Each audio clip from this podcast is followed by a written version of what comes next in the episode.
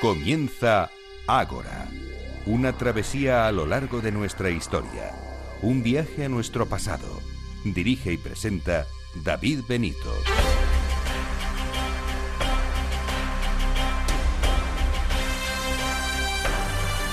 Muy buenas noches y bienvenidos a Ágora, la cita de Capital Radio con la historia.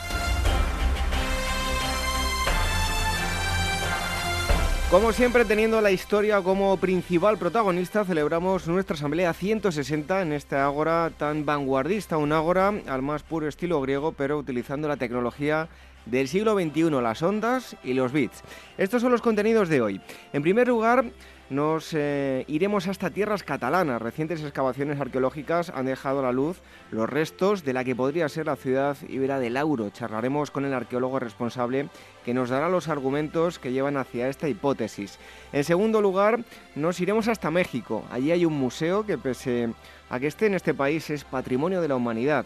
Se trata del Museo de Memoria y Tolerancia. Hablaremos de asuntos como el holocausto, atrocidades masivas, la no violencia, la discriminación y otros muchos asuntos. En definitiva, se trata de todo lo que ha hecho el hombre y debemos recordar para que todos estos hechos no se vuelvan a repetir. Se trata de una lección de vida, hablaremos con uno de sus responsables. Otro de los asuntos será nuevamente conocer una sociedad científica que nos acerca Jesús García Barcala. En este caso conoceremos la sociedad lineana. Y también contaremos con Javier Ramos, que mezclando viajes e historia nos llevará hasta Cancho Roano. Gisela Payés de Meta Historia nos traerá la agenda y las novedades literarias y tendremos ya con nosotros a Irene Aguilar que nos dará su lectura de esta semana. ¿Qué les parece nuestro orden del día de esta Asamblea 160? ¿Nos acompañan? Si quieren contactar con nosotros, tienen varias formas de hacerlo a través del email contacto arroba agorahistoria.com y agora arroba capitalradio.es. También a través de las redes sociales, facebook.com barra agorahistoria programa, el Twitter que es arroba agorahistoria y Telegram, la cuenta de Telegram que es telegram.me barra agorahistoria radio. Y antes de comenzar eh, esta nueva asamblea, les remitimos a nuestra web donde van a encontrar los enlaces para poder descargar el programa a través de iTunes y de ebooks. El equipo del programa, la producción y redacción Irene Aguilar y Gemma García Pérez de los controles, Dani Mateos y la sección musical, Daniel Núñez reciba los saludos de David Benito. Comenzamos.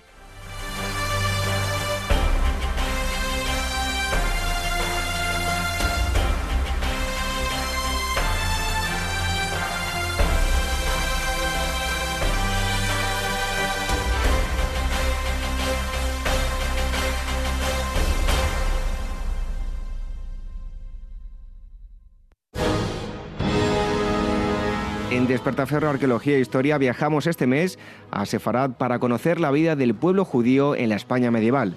Entre la convivencia y la violencia religiosa, desde el reino visigodo de Toledo hasta el reinado de los reyes católicos, la comunidad hebrea dio lugar a una floreciente sociedad cuyo legado pervive pese a la dramática expulsión de 1492. A la venta en librerías, kioscos, tiendas especializadas y despertaferro-ediciones.com.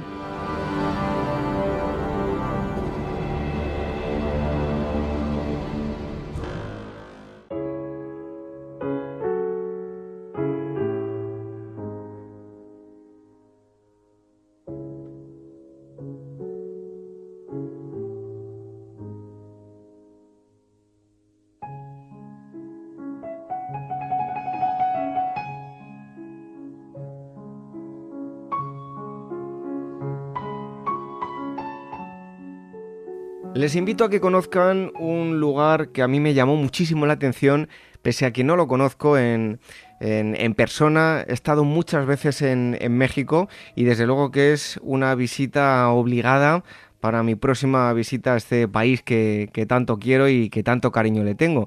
Porque por desgracia siempre los medios de comunicación eh, pues escuchamos lo malo, que si los eh, atracos express, que si hay mucha delincuencia, pero más allá de todo esto, eh, yo siempre me he encontrado con bellísimas personas, personas que, acogen a todo el mundo, a cualquier persona que, acuda allí de, de, cualquier país del mundo y en definitiva son personas encantadoras Em, y de hecho, bueno, pues tenemos aquí a, Luis Alberto, que es guía del Museo de la Memoria y la Tolerancia. Ahora les vamos a explicar a todos ustedes de qué se trata. Eh, Luis Alberto, muchísimas gracias por estar hoy con nosotros en Ágora Historia. Gracias a ustedes por este espacio y por esta invitación. Bueno, eh, antes de nada, para la gente que no lo conozca, eh, me gustaría que nos explicases eh, en qué consiste el, Museo Memoria e Historia, pero lo primero es irnos al nacimiento. Sí que tengo que decir que las redes sociales, Facebook, todo lo vamos a poner en, nuestras redes sociales y ahí lo van a, encontrar. Lo más fácil, el Twitter es arroba museo MYT, Museo Memoria e Historia, y van a encontrar sus redes sociales. Em, Luis Alberto, lo primero de todo, ¿cómo nace la idea de crear este museo? ¿Quién está detrás del mismo?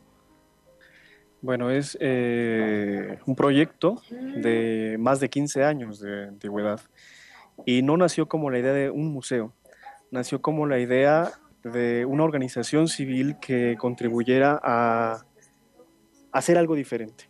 Queríamos hacer cambios en la sociedad mexicana. Entonces, dos mujeres muy jóvenes, que hoy son la directora y la subdirectora, Sharon Saga y Millie Cohen, respectivamente, decidieron buscar alternativas, buscar cómo hacer la vida de las personas más digna, buscar cómo defender derechos y eh, dar oportunidades, dar facilidades para cualquiera. Entonces se pensaron en varias opciones, hospitales, en fin. Y sin embargo, lo que quedó al final fue la idea de un espacio que dejara conciencia y que incentivara a la acción social. Porque nosotros buscamos contagiar la idea, los valores, los principios del museo a los visitantes y a cualquiera que se acerque a este espacio. Entonces, como museo, surgió hace cinco años que se inauguró con el apoyo de organizaciones no gubernamentales, con el apoyo de algunos empresarios, académicos, voluntarios, gente que creyó en este proyecto, que sigue creyendo y que bueno, pues aquí estamos trabajando con ese único objetivo.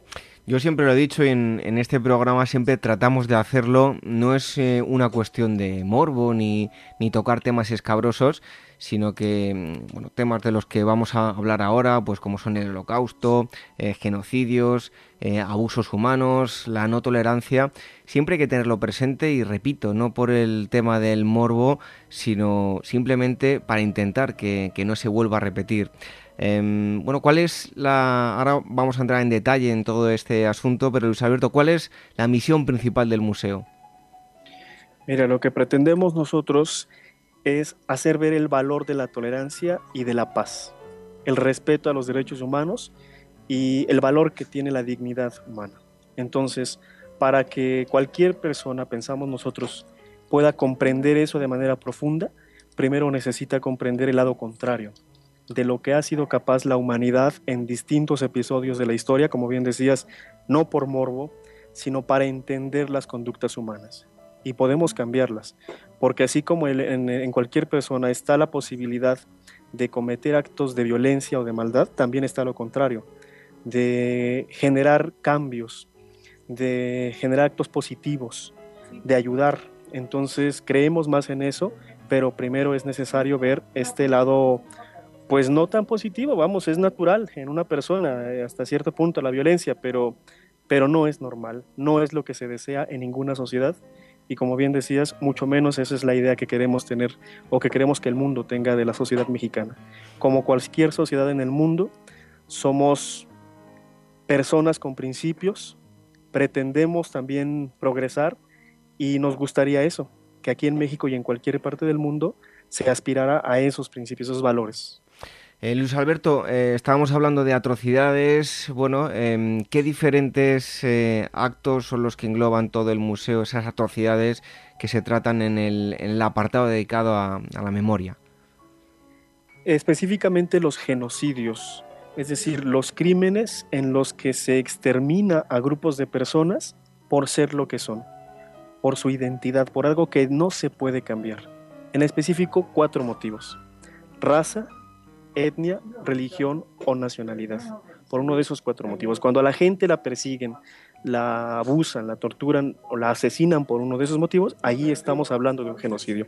Y son los mayores ejemplos de intolerancia en la historia de la humanidad. Entonces, por eso es que para el museo es tan importante mostrar esos crímenes y no negamos que haya otros y al contrario, somos muy conscientes de todos los que existen. Crímenes contra la humanidad, crímenes de guerra, en fin, igual de graves. Pero en este caso el genocidio se caracteriza porque es el exterminio de alguien por ser lo que es, por su condición humana. Ese es el mayor ejemplo de intolerancia. Eh, Luis Alberto, en este apartado de memoria em, nos hablabas de genocidios. Haznos una descripción radiofónica de lo que va a encontrar la gente en el interior.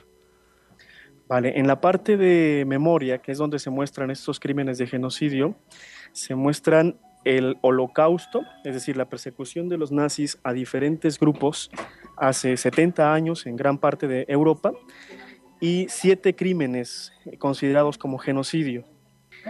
Está Ruanda en 1994, está el genocidio en medio de la guerra en, en la ex Yugoslavia en 1995, el genocidio en Camboya en 1975, en Guatemala entre los años del 81 al 83 y el actual en Darfur, en Sudán, desde 2003 hasta la fecha. Hay un caso más que el museo ha decidido exponer y que es la masacre a los armenios en el año de 1915, en plena Primera Guerra Mundial, por parte del Imperio Otomano, o lo que fue el Imperio Otomano. Es uno de los antecedentes para inventar esa palabra, ese término jurídico del genocidio, y entonces el museo ha decidido dar espacio a todos estos casos para concientizar sobre el valor que tiene aprender de la historia y no repetir errores. Son atrocidades que no tendrían que suceder y que sin embargo son vigentes hasta el día de hoy, lamentablemente. Eh, dentro de las salas, no sé si eh, hay, bueno, me imagino que fotografías, textos explicativos, no sé si tenéis algún tipo de objetos expuestos. ¿Qué es lo que tenéis? Tenemos eh, distintos objetos museográficos. Eh, hay algunas eh, piezas que nos remontan al, régimen nazi. Eh, tenemos también una Torah, por ejemplo, rescatada de uno de los eventos más trágicos en el Holocausto, en la Noche de los Cristales Rotos, una quema de sinagogas, una Torah rescatada de uno de estos eventos. Tenemos un vagón traído de Polonia, y en vagones como ese fue que se trasladó a miles de personas a diferentes campos para el exterminio sistemático masivo. Tenemos también eh, objetos eh, que fueron utilizados como armas durante el genocidio en Ruanda y desde luego imágenes, eh, testimonios, información muy valiosa que el museo ha recopilado a lo largo del tiempo que lleva trabajando como institución académica y que bueno, pues nos hemos ido enriqueciendo también con muchas aportaciones de otras organizaciones y otros museos también, vale decirlo. Bueno, pues eh, nosotros les recomendamos que si tienen la oportunidad, que vayan a, ver este museo, que seguro que van a, no quiero decir disfrutar, pero sí con lo que van a ver. Yo, desde luego, he tenido la oportunidad de visitar en lugares de, este tipo, ¿no? Eh, eh, pues un campo de concentración y, desde luego que eso que me llevo porque a nivel humano se aprende mucho visitando y recordando a, todas las, víctimas que, allí fallecieron. Em, hay otra zona dedicada a la tolerancia. ¿Qué vamos a encontrar en, esta sala? Pues esa es la, parte de la propuesta del museo para, para los visitantes. Eso es lo que queremos ofrecer a la gente que llega aquí. No queremos que la gente se indigne nada más o que se enoje, en fin, queremos que de aquí salga con la intención de generar un cambio, una acción en beneficio de, la sociedad. Entonces hay una serie de propuestas, entre ellas eh, valores, eh, críticas a los contenidos en los medios de comunicación, por ejemplo, hay una conciencia sobre ciertas actitudes que ya tenemos muy arraigadas y que no necesariamente contribuyen a una cultura de la tolerancia o de la dignidad o del respeto a los derechos humanos. Eh, criticamos los prejuicios, los estereotipos presentes en, las, en la sociedad en cualquier parte del mundo y también eh, buscamos evidenciar la forma en que se puede llegar a violar los derechos de cualquier persona.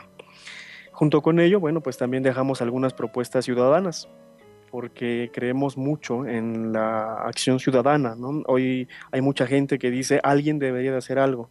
Nosotros creemos que ese alguien pues somos cada uno de los que formamos parte de esta sociedad aquí y en España y en cualquier parte del mundo. Los ciudadanos tendríamos que estar buscando mejorar las condiciones para cualquiera. No esperamos que vengan cambios desde arriba, sino desde abajo y con base en principios, en valores, como los que proponemos aquí. Eso es lo que van a encontrar en la parte de tolerancia. Bueno, eh, luego hay otro apartado llamado la isla de Panguapa, creo que lo, lo digo bien, es un área eh, destinada a niños y niñas de entre 2 y, 14, 12, 14 años, donde eh, van a aprender, pues entre otras cosas, el valor de la, de la tolerancia.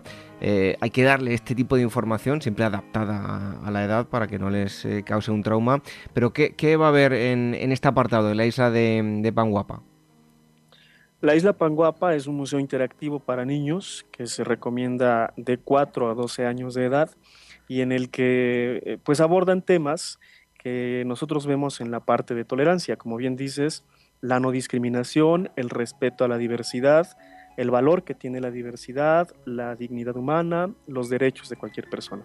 Entonces los niños aprenden el valor de convivir, de aceptar, de respetar la diversidad y los derechos de cualquiera por el sencillo hecho de ser humano. Buscamos prevenir con este espacio, prevenir y formar en valores a la infancia. Así que desde luego que es un espacio importante para, para los visitantes menores de edad. Por cierto, estamos hablando del museo. Eh, mucha gente seguro que está escuchando fuera de México. Em, bueno, pero para aquellos que estén en México y que nos consta que tenemos eh, oyentes en, en, este país y, quieran acercarse, eh, bueno, la página web es www.myt, museo... Eh, vienen las siglas, eh, eso es, memoria y tolerancia.org.mx y ahí van a encontrar toda la información. Y bueno, ¿dónde estáis ubicados para aquellos que, quieran y puedan pasarse por allí? Pues seguramente la gente que está aquí en México conocerá muy bien el centro histórico, la Avenida Juárez, y estamos justo frente al hemiciclo a Juárez, un monumento dedicado a uno de los íconos de la historia en México, Benito Juárez. Bueno, pues enfrente de ese monumento estamos nosotros, en el corazón de, la Ciudad de México. Pues ya saben el, el lugar al que tienen que acudir. Em, bueno, eh, eh, otro asunto, ¿no? Eh, hay un grandísimo número de, organismos que colabora con vosotros. ¿Quiénes son algunos de estos organismos y de qué forma colaboran con el museo? Bueno, la colaboración es en distintos aspectos. Trabajamos con varias organizaciones de defensa de los derechos humanos, por ejemplo, Médicos Sin Fronteras, por ejemplo, Amnistía Internacional, el Observador de Derechos Humanos, eh, en fin, distintas, distintas organizaciones. Me disculpo si se me van algunas de las más eh, representativas, pero trabajamos con muchas. Y trabajamos también con ah, instituciones académicas, universidades, Universidad Iberoamericana aquí en México, eh, la ANAHUAC y la UNAM estas universidades principalmente nos apoyan en el aspecto de eh, museográfico, de la preparación académica, en fin. Y las organizaciones, las ONGs, nos apoyan con información, con eh, patrocinios, en fin, hay muchas, muchas formas con las que trabajamos con varias, varios eh, organismos. Entonces, pues es una, es una organización, la nuestra, es un proyecto muy grande eh, utilizaré este adjetivo ambicioso en el sentido de que pretende llegar a muchas personas, a muchos, a muchos lugares y queremos salpicar con nuestros, con nuestros principios, con nuestros valores, eh, pues a muchas organizaciones, a mucha gente que esté interesada en trabajar con nosotros. Eh, Luis Alberto, conocemos pues este tipo de, de, atrocidades de las que nos hablan, los genocidios, el holocausto, eh, las hemos estudiado, las tenemos presentes y se vuelven a repetir. Las eh, últimas de la lista, pues podemos citar el terrorismo islámico, en Corea del Norte sigue habiendo campos de concentración, en fin, hay muchos ejemplos, ¿no?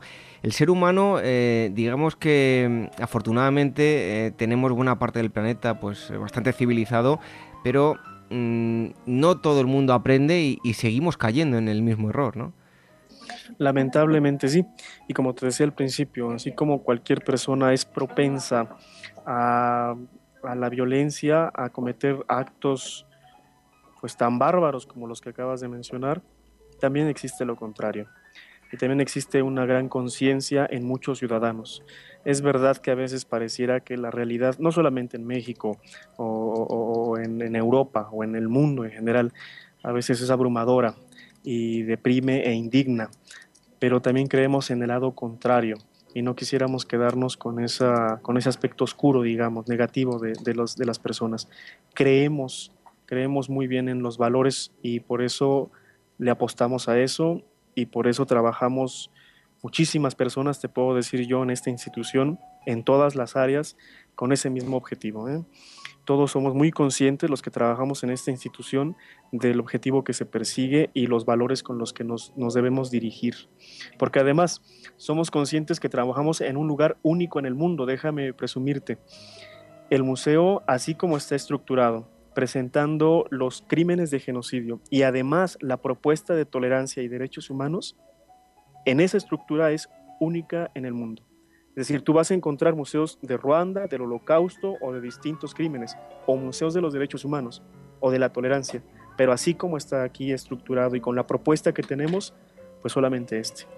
Bueno, ese es el motivo, yo decía en la presentación del programa de hoy, que es un eh, museo ubicado en México, pero eh, es un museo universal porque trata de, pues de, la historia de, todos. Lo que queremos que no se vuelva a, repetir. Eh, Luis Alberto, el museo, bueno, su labor ha hecho que, haya sido galardonado con un grandísimo número de premios y reconocimientos, ¿no?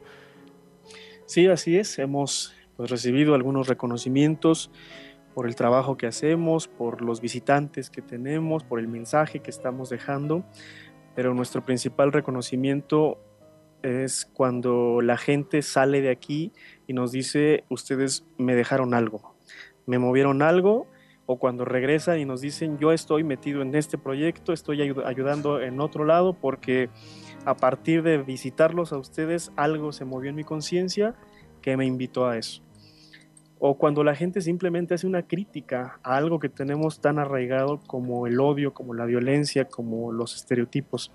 En fin, entonces ese es nuestro verdadero reconocimiento cuando vemos que no somos un museo de historia, somos, somos, un museo vivo. Y allí está quizás la mayor satisfacción para los que colaboramos en este proyecto.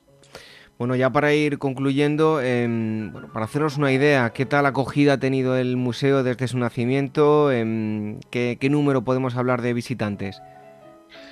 El número de visitantes hasta el día de hoy cerca, es cerca de 2 millones de, de personas desde hace cinco años, casi cinco años que se inauguró y pues va creciendo. Nuestro público principalmente es de jóvenes, pero bueno, tenemos de todo. Eh, y nos da mucho gusto también eh, recibir a los turistas, a las personas que llegan de otras partes del mundo y que, que se van con un buen sabor de boca, con una conciencia, con una propuesta desde México. Y que déjame decirte también, mucha gente que nos ha visitado nos ha dicho que aunque han estado en otros museos, en, campos, en espacios donde se, se ve, se vive la violencia, en este museo hay algo que, va más allá. Entonces eso nos llena de satisfacción y es una, pues allí hay un motivo para que nos visiten. Ojalá que desde España, si tuvieran la oportunidad de andar en México, nos visitaran aquí y conocieran de qué se trata nuestro proyecto. Pues no me esperaba menos, porque conociendo a tan buena gente como he conocido en México, pues proyectos como este tipo eh, salen adelante. Y para que se den cuenta ustedes que muchas veces en las noticias pues únicamente eh, se hacen eco de, bueno, de, lo más llamativo que suele ser lo negativo, pero también hay proyectos como este y otras muchas cosas buenas y bonitas que hay en, en México. Em, muchísimas gracias, Luis Alberto, por, por, haber estado con nosotros, por habernos transmitido eh, pues todo aquello que van a poder visitar la gente que, acuda al, museo, eh, sobre todo el, mensaje del museo, los, los valores, eh, recordar las redes sociales del museo que es arroba museo MYT. también los van a encontrar en Facebook Museo Memoria y Tolerancia y la página web www.mit.org.mx. Eh, Luis Alberto, muchísimas gracias por habernos atendido y gracias por la labor que, estáis haciendo. Gracias a ti, David, por el espacio que nos, que nos brindas y por eh, precisamente contribuir a desestructurar estas ideas, estos estereotipos o los prejuicios que se han fomentado acerca de los mexicanos actualmente, lamentablemente. Sí es una realidad que hay una violencia importante en México, que se cometen crímenes, que pasan cosas que no tendrían que pasar, pero los mexicanos también le apostamos a lo opuesto, porque también queremos ser una sociedad distinta, una sociedad de paz. Te lo puedo decir, la mayoría de la sociedad mexicana busca paz, busca un respeto a los derechos y a la dignidad de las personas. Entonces te agradezco que tú contribuyas precisamente a, desestructurar estos prejuicios y aquí seguiremos trabajando y los esperamos ah, desde, desde España, los esperamos acá. Un fuerte abrazo. Gracias, igual David. Hasta luego.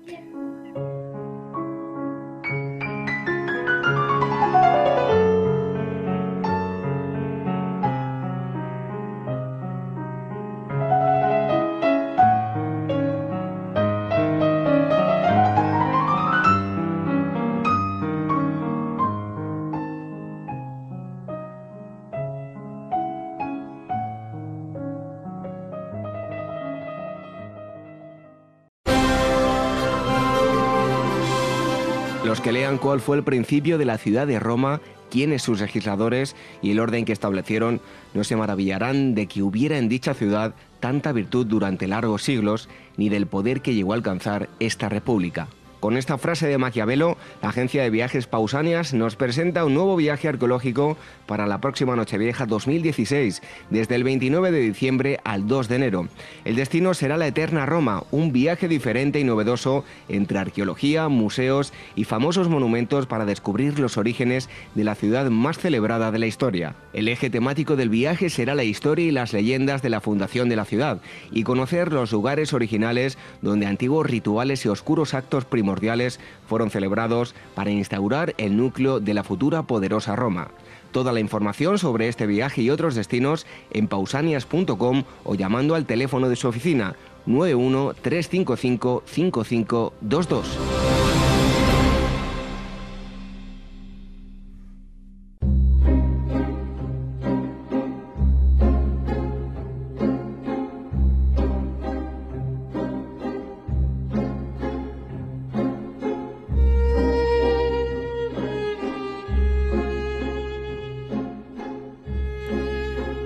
Escucho esta música y me viene a la mente cine, yo creo. No sé yo. Irene, bienvenida. Muchas gracias. ¿Qué tal las vacaciones? ¿Bien? Muy bien, bueno, cortas. Cortas, jolín, cortas, oye. Has estado por fuera, ¿no? Por, sí, fuera de España. En Nueva York he estado. ¿Y qué tal? ¿Bien? Bien. ¿Trabajando, estudiando? ¿Qué has hecho? Estudiando teatro y, bueno, tanteando algún trabajo por ahí. ¿Y pasándotelo bien? Bueno, también, sí. También, ¿no? En Nueva York siempre se lo pasa uno bien. Bueno, hoy que nos antes de nada, nos vas a hablar de cine, pero yo antes quiero hacer un apunte de teatro porque hay una obra de teatro llamada La comedia de los enredos eh, de Shakespeare desde el 29 de, septiembre que comenzó, va a estar hasta el 19 de octubre en el Matadero Teatro Español Matadero y si quieren ustedes ir a ver a Irene, pues va a estar allí actuando. Oye, si le quieren pedir un autógrafo, hacerse una foto con ella, va a estar allí, va a estar allí Irene Aguilar. ¿eh? Bueno, sí, estamos eh, hasta el 16 de, octubre y, es una comedia en la que hemos estado trabajando eh, antes de verano, se estrenó en, el Festival de Teatro Clásico de Cáceres y le gustó muchísimo y conseguimos programación para, para, ahora. Y entonces, pues nada, actuó, interpreto ¿Y yo. pases todos los días o no? Todos los días menos los lunes, a las ocho y media y los domingos a las siete y media. Y no presento libros, pero estaré actuando. Y repito que si quieren ustedes hacerse una foto o que Irene decir un autógrafo, pues allí está, en el matadero. Así que pueden ustedes acudir. Bueno, eh, luego lo recordamos eh, otra vez, pero mm, de lo que nos vas a hablar hoy, ¿de qué se trata? Pues, He hecho yo eh, de cine, sí, por ahí van los tiros. Efectivamente, bueno, estamos escuchando la banda sonora de una de, mis películas favoritas de Wong Kar Wai, que se llama Deseando Amar, In the Mood for Love. Y eh, el libro que traigo es, un libro muy, muy especial. Que... Perdona que te corte, Irene, porque hoy vas a hablar de libro, pero este año vas a traernos diferentes cosas. Sí, hoy, este, este, año vamos a innovar un poco, vamos a abrir un poco el, espectro de la sección y pueden entrar películas, revistas. Hoy toca libro. Hoy toca. Pero ya veremos las próximas semanas. Nos sorprenderás. Exactamente. Y este libro es el primer libro que me regalaron cuando empecé eh, a estudiar interpretación y comunicación audiovisual y es un libro sobre cine. Entonces se llama Cine, toda la historia del cine. Eh, es de, bueno, lo ha escrito Philip Kemp, la editorial es Blume. Tiene un prólogo muy interesante del profesor Sir Christopher Freiling, que fue eh, rector del Royal College of Art y director del Consejo de Arte de Reino Unido también. Es historiador y crítico galardonado, con más de 18 libros en su haber con numerosos ensayos y artículos eh, enfocados en, cultura popular y en cine. Entonces es como una enciclopedia, pero muy, muy amena, porque hay muchísimos fotogramas sobre el cine, destacando las obras que marcaron una, época, ¿no? la aparición del, sonido, la aparición del color. Y entonces está organizado el libro pues, por, em, por épocas. Eh, pues eh, un primer capítulo de 1900 a 1929. por ahí, ¿no? Exactamente. El prólogo es, preciosísimo porque hace un recorrido rápido sobre la historia del cine, pero también filosofando un poco ¿no? sobre el por qué se desarrolló eh, el cine tan rápido, tan rápidamente y, y dónde está parte de su encanto. Luego eh, de 1930 a 1939, de 1940 al 59, destacando la edad dorada de Hollywood, por supuesto. ¿Sabes qué película me gusta a mí de, creo que es el veintitantos? Nosferatu. Ah, sí, sí. Bueno, es expresionismo, ¿no? Por supuesto. Expresionismo puro. Y esa imagen, sobre todo el juego con las sombras, que aparece en Nosferatu ahí poquito a poco, se va viendo la sombra en la algo cómico, ¿eh? De todas maneras. Era, de miedo, en teoría. Era de miedo, pero hay, hay, giros ahí expresionistas que son, son bastante divertidos. Pero, pero sí, están todas esas películas y luego pues la década de, de los 60, la de los 70 y luego ya de 1990 hasta hoy con fotogramas y luego unos cronogramas eh, muy interesantes al principio de cada capítulo eh, y luego anécdotas también, o sea que es eh, para todo aquel que le guste el cine, es, es una joya de, de Además, Blume siempre suele hacer todo muy gráfico, mete muchas sí, fotografías. Hay muchas fotografías, o sea que es enciclopedia, es, es tocho, pero, pero interesantísimo de consulta, ¿eh? ¿no? Para ir en el metro con él, complicado. Sí, eso sí. De más bien de. Si queremos hacer pesas, podemos ir, ¿no? sí, para sujetar la puerta. Bueno, pues recuérdanos el título y la editorial. Pues se llama Cine, toda la historia. Eh, es de Philip Kemp y la editorial es Blume. Y una última recomendación, ya lo hacíamos al principio, si quieren ustedes ver eh, la comedia de los enredos de Shakespeare, van a ver, aparte de la comedia, a Irene actuar en el Matadero, Teatro Español El Matadero, desde el pasado 29 de septiembre hasta el 16 de octubre, todos los días pases, menos los lunes, ¿no? Sí, perfecto. Y ahí pueden ver a Irene, se, sonríe ella, pero si le quieren pedir fotos o autógrafos, allí va a estar Irene. Bueno, que nos veremos en el teatro, ¿eh? Bueno, eso sí, eso espero. Hasta luego con las efemérides. Hasta luego.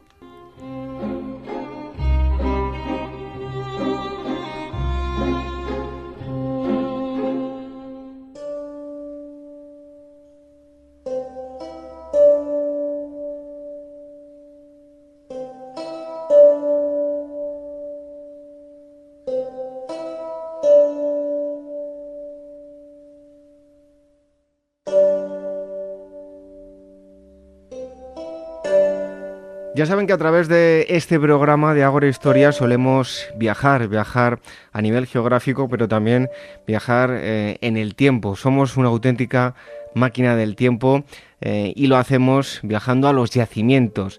Eh, recientemente ha salido una noticia, bueno, aunque ya llevan tiempo trabajando, pero ha, tenido más repercusión en los medios de, comunicación. Nos vamos a ir hasta Cataluña, allí nos atiende Marc eh, Guardia, eh, él es director de las excavaciones del Puig del Castel y se ha especulado, aunque no se puede decir eh, de forma clara, pero sí, bueno, pues todo indica a que pueden haber estado excavando y están excavando en la ciudad conocida como Lauro.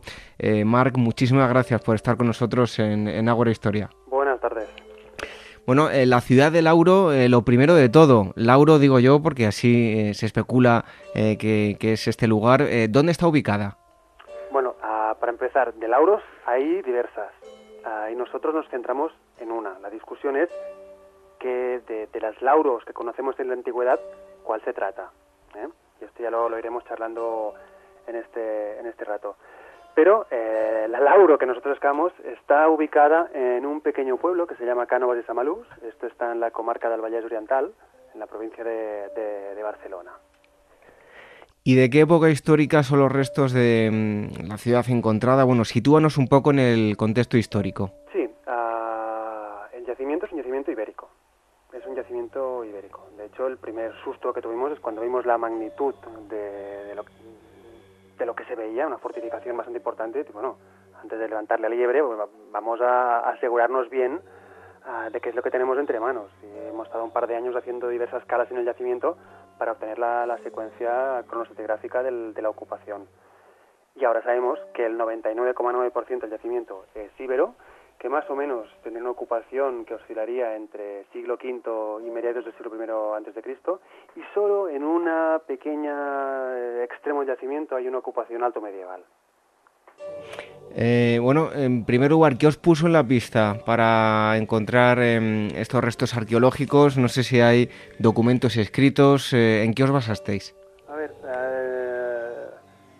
esto empezó como un proyecto de investigación Ah, pero no ligado estrictamente al tema del lauro, sino en, la investigación ah, arqueológica ibérica de la, de la zona. Y ah, nos pusimos a buscar distintos yacimientos que, que, fueran susceptibles de, ser intervenidos, en los que no se había investigado nunca. y este era uno de otros tantos que había en la, en la zona que no se habían investigado. Uno de los criterios a priori que nos pareció más interesante era justamente el topónimo esto de Puig del Castell, en catalán, significa ah, Cerro del Castillo. Y, curiosamente, la mayoría de yacimientos ibéricos se llaman igual. Puig del Castell, Puig Castellet, Puig Castellà, que remite pues que en el, imaginario colectivo ha quedado fosilizada la idea de que encima de un cerro pues hay ruinas que seguramente son de un castillo, como también hay muchos yacimientos que se llaman ah, la Fecha del Moro, la Torre del Moro, que quiere decir nada esto, una ocupación de la, de la época de los moros. Claro, a la gente no le expliques si esto es ibérico, romano, es medieval, y queda fijado en la toponimia, pues esto, una ocupación en un alto ah, de tiempos antiguos.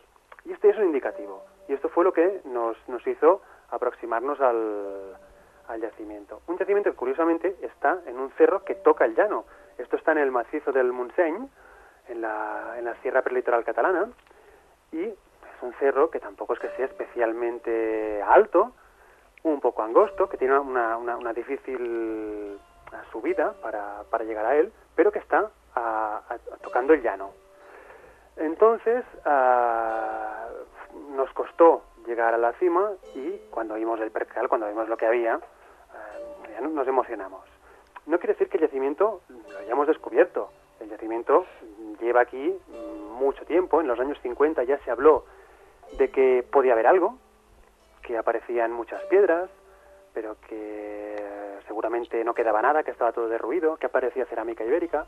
Y desde los años 50 no se había profundizado en el conocimiento del lugar, más allá de poner un punto en el mapa de que quizás había algo. Mm, mm, se nos hace difícil comprender cómo ha pasado desapercibido hasta nuestros días, porque hay zonas de muralla de dos metros de altura conservada, se distinguen sin mucha dificultad algunas de las torres, o sea que, eh, bueno, para suerte para nosotros, eh, tenemos mucho, mucho por hacer. Bueno, hablas de lo que os encontrasteis cuando volvisteis a, de alguna forma, redescubrir el, el, yacimiento. Explícanos qué estructura tiene, la típica de un poblado ibérico, ¿tiene alguna peculiaridad? ¿Cómo es? Podremos decir muchas cosas, porque de poblados amurallados con muchas torres tampoco es el pan de cada día. Por tanto, nos dará mucha información. De momento, ¿qué es lo que, lo que vemos? Eh? Llevamos solo uh, seis campañas de excavación. Esto traducido en días, para que la gente lo, lo pondere un poco, son unos 120 días de trabajo. O sea que mmm, no es para tirar cohetes. Hemos hecho poco, pero con lo poco que hemos hecho ya podemos avanzar bastante información. De momento, ah, conocemos muy bien lo que es la fortificación. Sabemos que es una muralla que cierra un espacio de unas cuatro hectáreas por tanto, que ya es un rango alto dentro de lo que son los poblados ibéricos catalanes.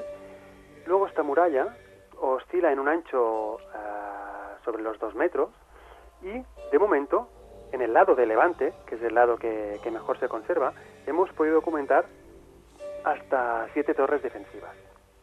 Solo en el lado de Levante. El lado de Poniente es el que el lado oeste no se ve tan bien, hay más dificultad para documentar las estructuras. Vemos ah, trozos de, muralla y calculamos que ah, este perímetro murario uh, oscila al entorno del kilómetro de, muralla. Y hasta el momento, ¿qué es lo que, habéis excavado? Me imagino que habrá diferentes lugares de habitación y demás. Eh, hasta ahora, ¿qué es lo que se ha excavado y qué es lo que queda?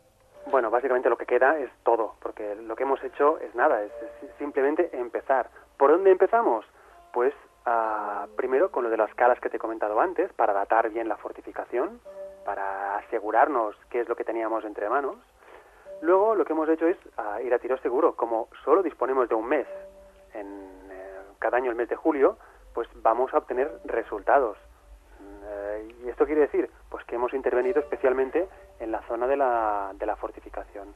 De momento hemos excavado dos torres que en un principio, debido al derrumbe, nos podían parecer que eran torres macizas, pero a las dos a las que hemos metido mano hemos visto que son eh, torres de casamata, torres que tienen un espacio eh, interno. Y luego también hemos podido documentar dos accesos al poblado y hemos podido excavar, excavar uno. También nos han aparecido algunas edificaciones anexas a estas torres por el interior, unos unas grandes espacios, unas grandes habitaciones, pero, pero nos sigue faltando lo, más común, que es la, el espacio de hábitat. Calles, eh, casas, pero bueno, de momento, como te digo, hemos ido al resultado seguro, que era la fortificación, y luego pues empezaremos a, a abrir por las zonas centrales para, para ver qué es lo que, lo que vamos documentando. Bueno, uno de los aspectos más destacables es que eh, se trata de un lugar donde supuestamente, bueno, eh, era una ciudad que acuñó monedas, ¿no? Exacto. Ah, todo es muy complejo. Como te decía antes, uh, de lauro en la antigüedad se conocen, se conocen distintas lauros. Teníamos una lauro, que es la que en las fuentes ah, se cita que destruyó Sertorio sobre el 36 a.C., pero a través de las fuentes esta, esta esta ciudad cabría ubicarla en tierras valencianas. Luego tenemos una Lauro, en la Bética, y luego tenemos la Lauro de los vinos, una Lauro que se hizo, que se hizo famosa por ah, los buenos caldos que, se hacían. Entonces, lo que intentamos nosotros es eh, imbricar una de esas tres ciudades con otra, que es la Lauro que aparece documentada en las monedas ibéricas. ¿Qué pasa con esta lauro que acuñaba monedas ibéricas?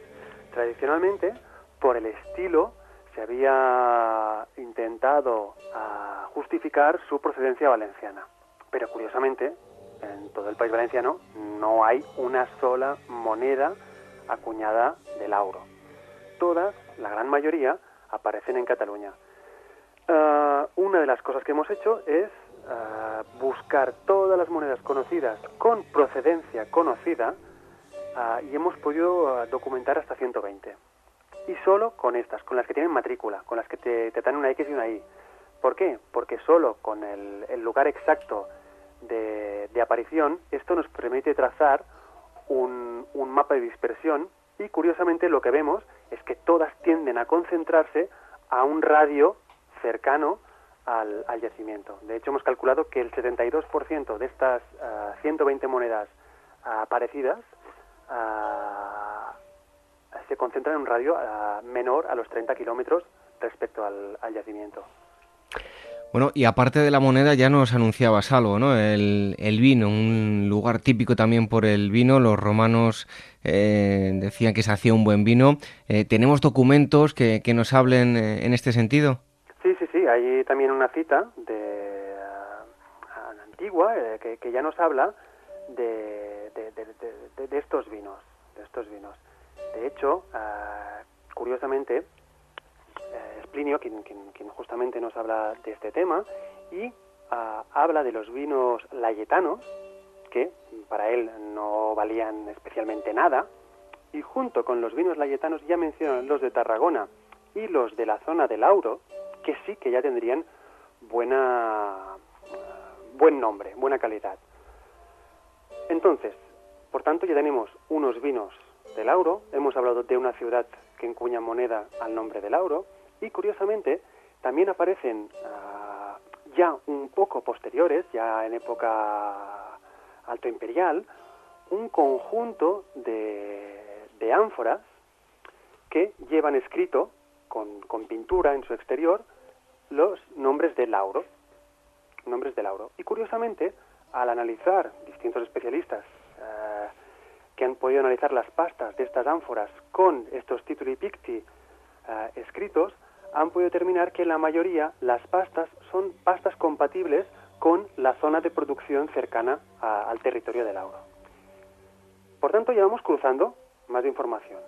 Tenemos alguien que nos habla de los vinos, tenemos unos, unos envases anfóricos para almacenar vino, para transportar vino, que llevan escrito Lauro pintado, producidos en talleres locales de aquí.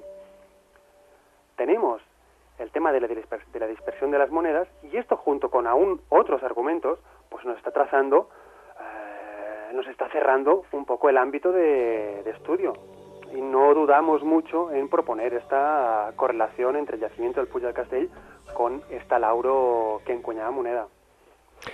Tal vez la, prueba definitiva sería, no sé, encontrar pues, eh, alguna inscripción en, futuras excavaciones. Esto será. A nivel epigráfico, en todas las campañas, bueno, estas seis campañas que te digo que llevamos, solo hemos encontrado un par de epígrafes eh, escritos en, en ibero pero son estos que aparecen en el fondo de los, de los vasos. Eh, tampoco eh, sabemos que tampoco vamos a encontrar ningún útil relacionado con la acuñación, mucho menos un, tambor de estos de percusión para acuñar, porque esto se ha acostumbrado a destruir para, para no promocionar la, la falsificación de monedas. Cuando argumentos directos será imposible, imposible de... No, encontraremos un cartel que ponga bienvenidos al Lauro. Tenemos que buscarlo a través de la suma, la acumulación de testimonios indirectos, como son todos estos que te he ido comentando y algún otro más que, aún no hemos, no hemos charlado. Y todo esto es lo que nos irá apuntando hacia... O sea, lo que está claro es que todo el mundo está buscando el auro. Y lo está buscando en esta zona. Ahora ya hemos encontrado en esta zona un yacimiento potente. Y curiosamente hay otro, otro testimonio que es muy interesante, que es la correlación toponímica, porque el yacimiento está solo a 3 kilómetros de una pedanía que se llama Llarona. Llarona ah, es un nombre en catalán, pero que deriva de uno en catalán ah, medieval, que era Laurona, y esto deriva del lauro en latín y del lauro ibérico. Por tanto, hay una correlación entre el lauro y el actual ah, pueblo de Llarona está a tres kilómetros. Pero todo el mundo se veía obsesionado, debido a este, al conocimiento de esta correlación toponímica, en buscar Lauro en, en los campos de, de. Pero ¿qué sucede? Que Llerona está en el valle, está en el, llano. Los íberos no ocupaban con eh, eh, concentraciones urbanas del llano. Esto se desplaza a las zonas de, de Piedemonte y justo donde estamos excavando, solo a tres kilómetros de distancia de, de Llerona. Bueno, pues todo parece indicar, eh, a ver si en futuros, eh, futuras campañas se van encontrando eh, más evidencias. Em, cambiando de asunto, en este caso la naturaleza pues ha jugado un papel importante de cara a, la conservación del yacimiento, ¿no?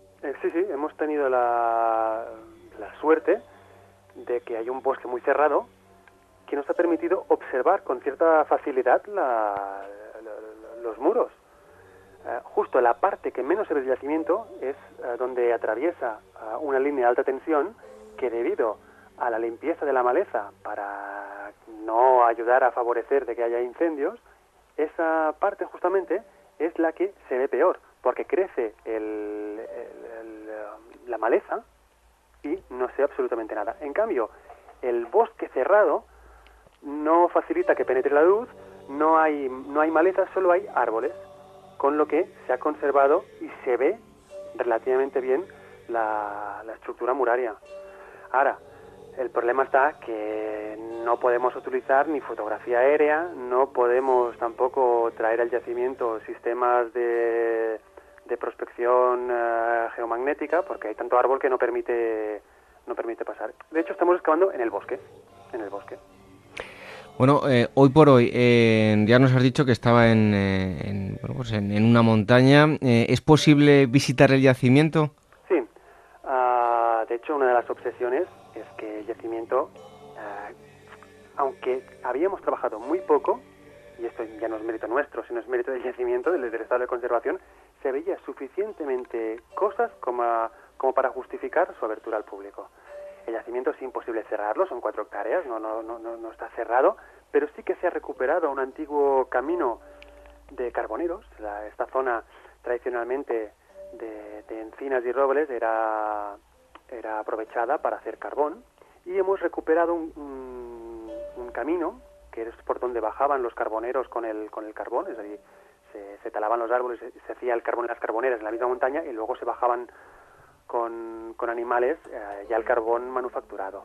Entonces hemos recuperado uno de estos caminos para subir al yacimiento, hemos uh, hecho, hemos arreglado, arranjado un poquito una zona para que se pueda visitar, uh, se ve un tramo de muralla, se ven hasta tres torres, aunque el yacimiento es mucho más grande, hemos puesto, hemos puesto unos plafones uh, con información y mm, de hecho también la administración ha creído un poco en el proyecto porque ya se ha incorporado este yacimiento en la ruta de Alzibers, que es una asociación que auspicia el Museo de Arqueología de Cataluña con los poblados ibéricos más relevantes.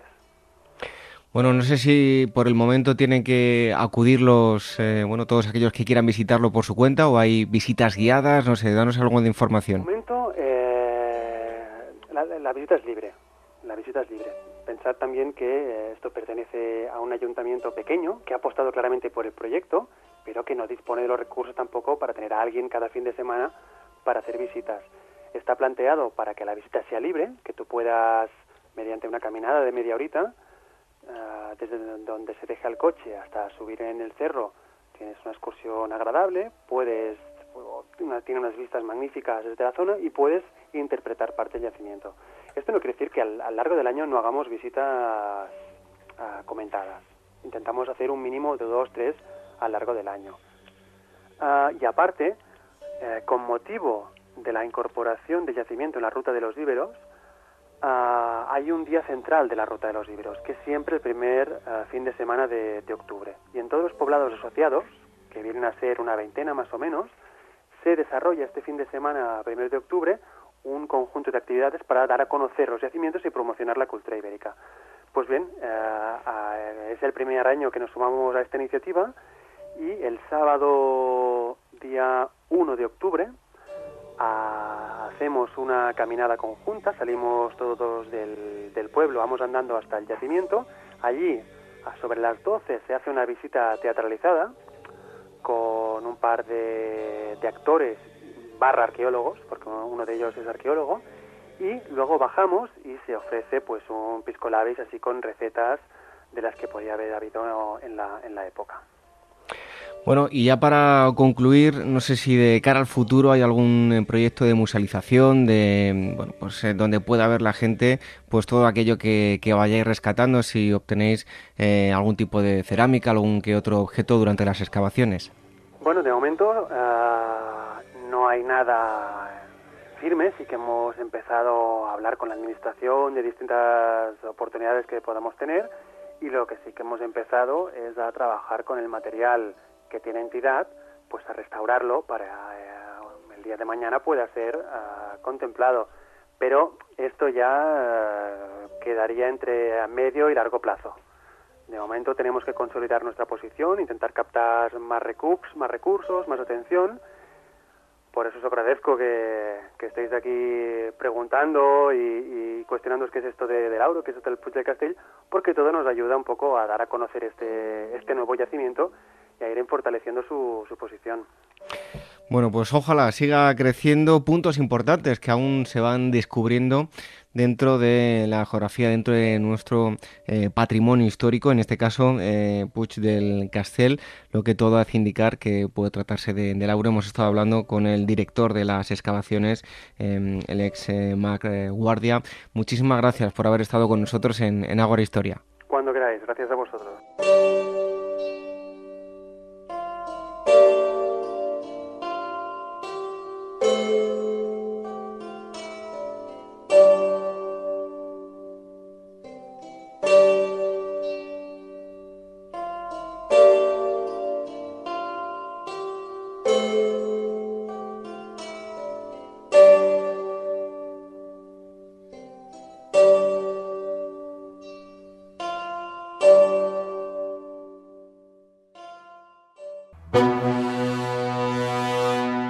Despertaferro Moderna número 24.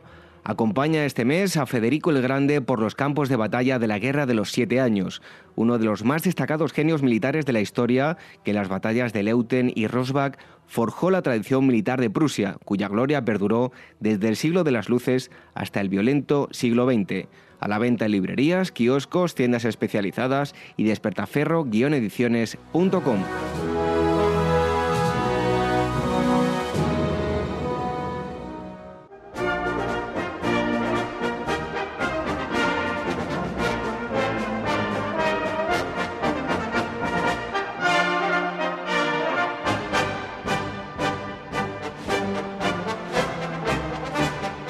llega el turno de hablarles de sociedades científicas aquí en Agora Historia. ¿Y quién nos habla de sociedades científicas? Pues ya lo han escuchado en, programas anteriores, Jesús García Barcala.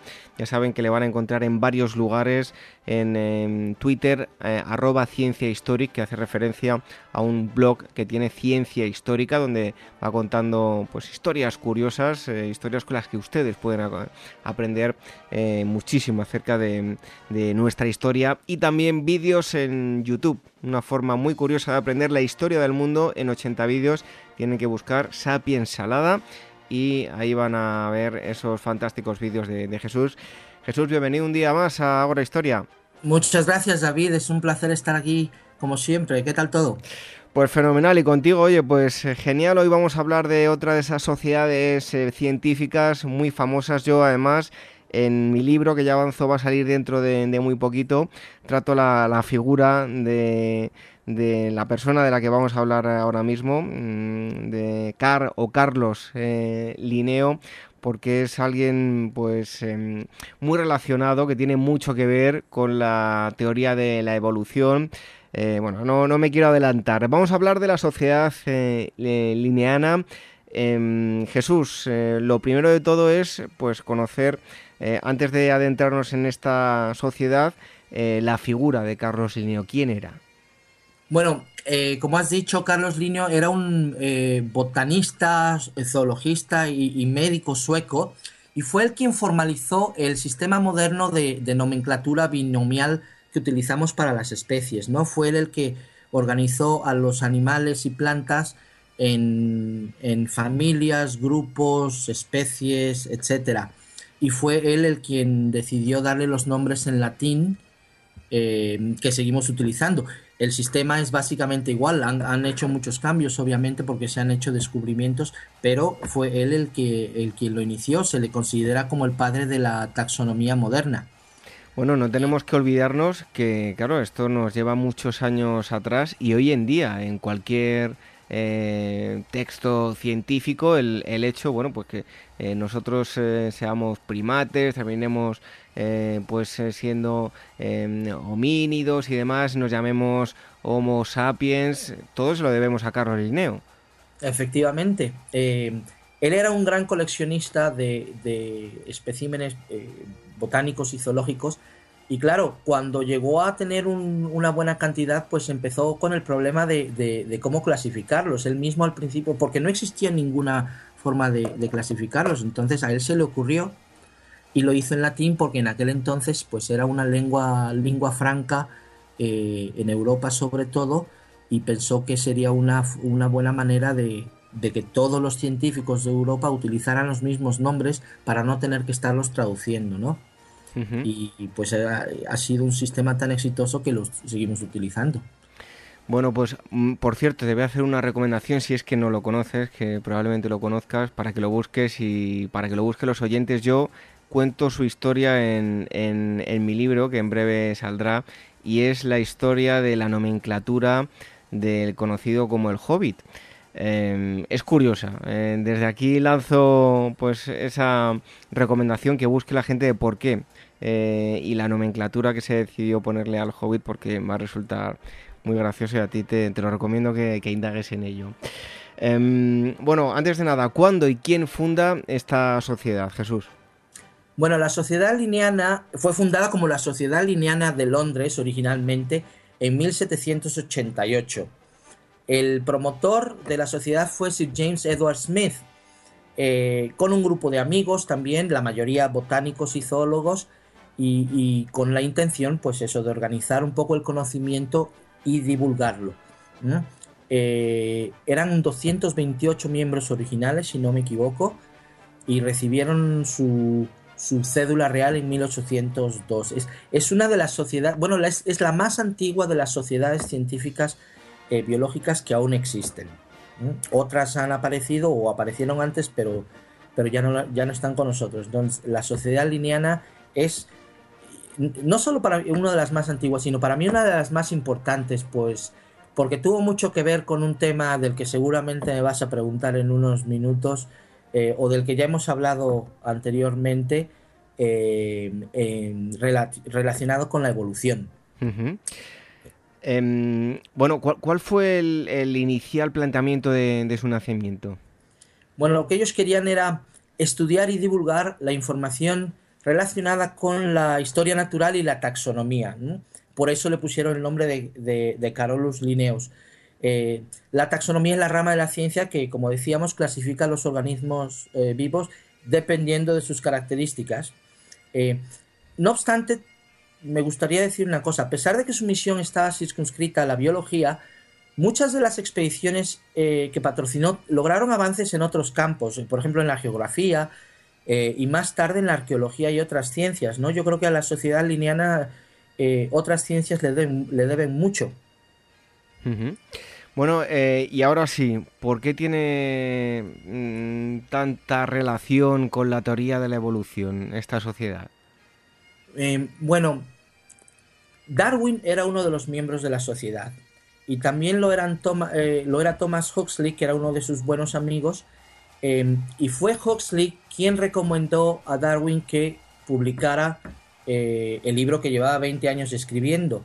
Eh, recordará la historia de que Alfred Russel Wallace había llegado a conclusiones muy similares a las de Darwin estando de viaje en, el sureste asiático y, y, envió unas cartas y cuando las leyó Huxley fue él quien le dijo a Darwin tienes que publicar. Lo que pasa es que como Wallace también ya nos envió sus cartas, pues creemos que lo mejor sería es que publicaseis conjuntamente eh, la teoría de la evolución, o bueno, el libro del origen de las especies, eh, se dio a conocer en una reunión de la sociedad lineana, y fue la sociedad lineana una de las primeras promotoras de la teoría de la evolución.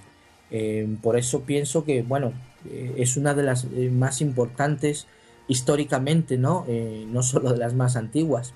Darwin es obviamente su, su miembro más, más célebre, pero, pero bueno, por sus, por sus eh, salas han pasado muchísimos, muchísimos biólogos y, zoólogos y siguen pasando.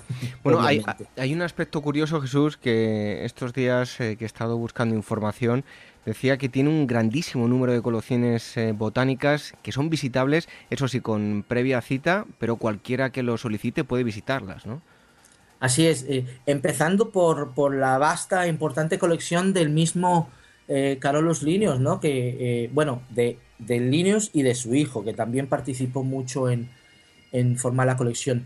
fue comprada para la sociedad por su primer presidente, Edward Smith, y desde entonces, como dice, está disponible. Estamos hablando de 14.000 plantas, 150 tipos de, peces, 1500 tipos de, conchas marinas, eh, más de 3000 insecto, insectos y también más de 1000 libros y documentos em, relacionados con, con Lineos y sus investigaciones. también está la colección de, del mismo Edward Smith, que tiene también más de 10.000 especímenes.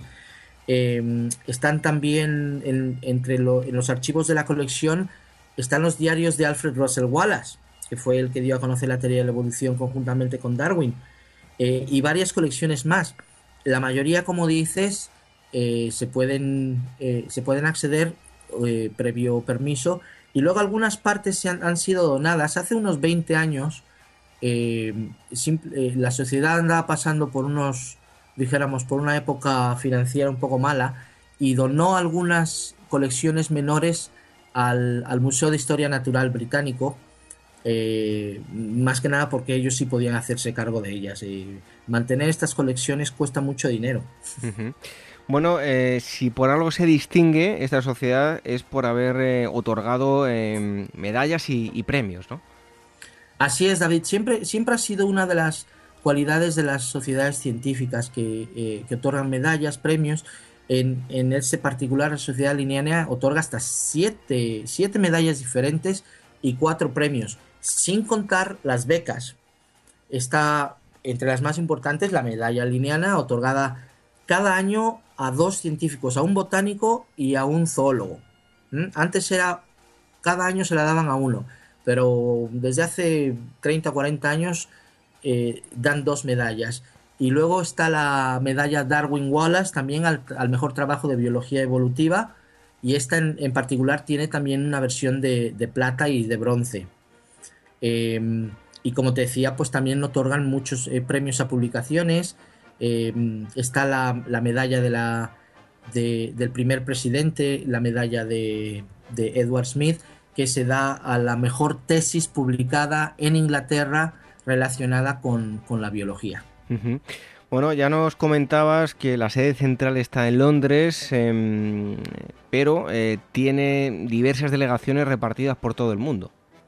Efectivamente, media docena, un poco más de, mm, sucursales, dijéramos. Tiene una en Australia, otra en Canadá, en Francia hay cuatro o cinco, otra en Suecia, la Sociedad Lineana Sueca, en el Reino Unido, eh, bueno, está la, sede central, obviamente, y en Estados Unidos hay dos, la Sociedad Lineana del Lago Superior y la Sociedad Lineana de Nueva York pero también he descubierto de que tiene, dijéramos, oficinas en muchas universidades. O sea, no, no serían eh, sucursales independientes, ¿no? sino son oficinas de la Sociedad Lineana de Londres, pero eh, en, diversas instituciones académicas.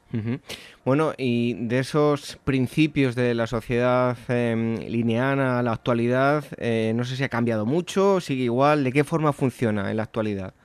Pues muy parecido a la, forma original, ¿no? Eh, en la actualidad la sociedad lineal está gobernada por un patronato de 21 hombres y mujeres del mundo tanto de la ciencia como de los negocios. Eh, la sociedad lineal tiene una, docena de eh, media docena de divisiones. Está botánica, zoología, microbiología, biología marina, historia evolutiva, historia natural, si no me equivoco. y pues operan más o menos independientemente eh, sigue siendo una, una sociedad eh, eh, sin ánimo de lucro, aunque en la actualidad, desde hace ya una veintena de años, recibe subvenciones del Estado, ¿no? Pues porque muy diferente a la sociedad, a, la National Geographic de la que hablamos no hace mucho tiempo, no, dijéramos, no ha conseguido hacerse tan famosa o vender sus, revistas también como, la, como lo han hecho los estadounidenses. Entonces, pues ahora requieren también subvenciones del Estado. Pero, pero sigue siendo la mayor parte de sus fondos siguen llegando de sus, de sus miembros, que estamos hablando de, más de 12.000 miembros actualmente. Bueno, nos hablabas del primer presidente sobre el que bueno, pues ha institucionalizado un, un premio, una medalla. Eh, pero ¿qué otros presidentes eh, relevantes ha tenido la sociedad? Mm, presidentes relevantes, para mí hay, hay, dos muy importantes. Uno de ellos es Thomas Brown, el paleontólogo, paleontobiólogo, dijéramos, que destacó por, sus importantes estudios y sobre todo por sus descripciones del núcleo de la célula y del citoplasma. y fue él también quien le, quien le dio nombre a la pedesis, también conocida como movimiento browniano, que tiene que ver con el movimiento aleatorio de partículas, ya sean vivas, orgánicas o no, en, un medio, dijéramos, líquido o gaseoso, ¿no? Eh, todo esto surgió de, cuando él observó cómo el polen o granos de polen se movían en el agua eh, indiscriminadamente y aleatoriamente y le llamó mucho la atención, lo estudió, lo publicó y terminó siendo conocido como movimiento browniano.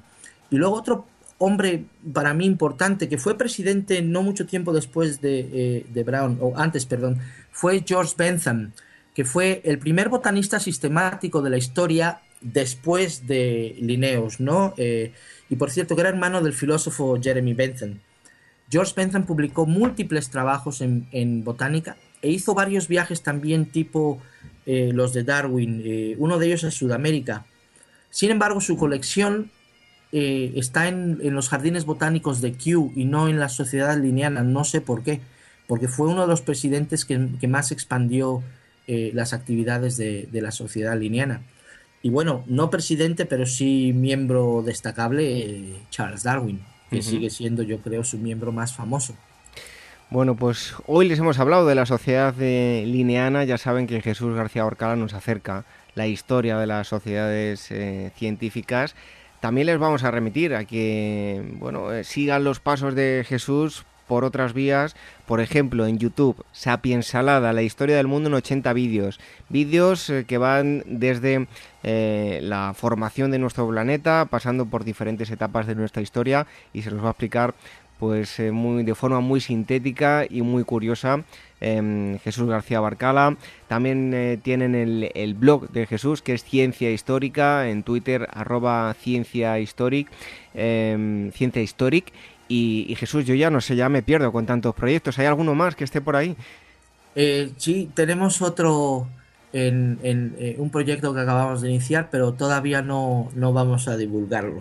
bueno, pues nada, nos esperaremos un, un poco y, en breve eh, mm, tendremos noticias. Te daré la exclusiva, hacemos ese trato. Fenomenal, pues oye, te esperamos dentro de muy poco con, con más Sociedad de Jesús. Muy bien, David, será un placer volver. Eh, porque la verdad es que me lo paso muy bien aquí. Un fuerte abrazo, Jesús. Gracias, David. Hasta pronto.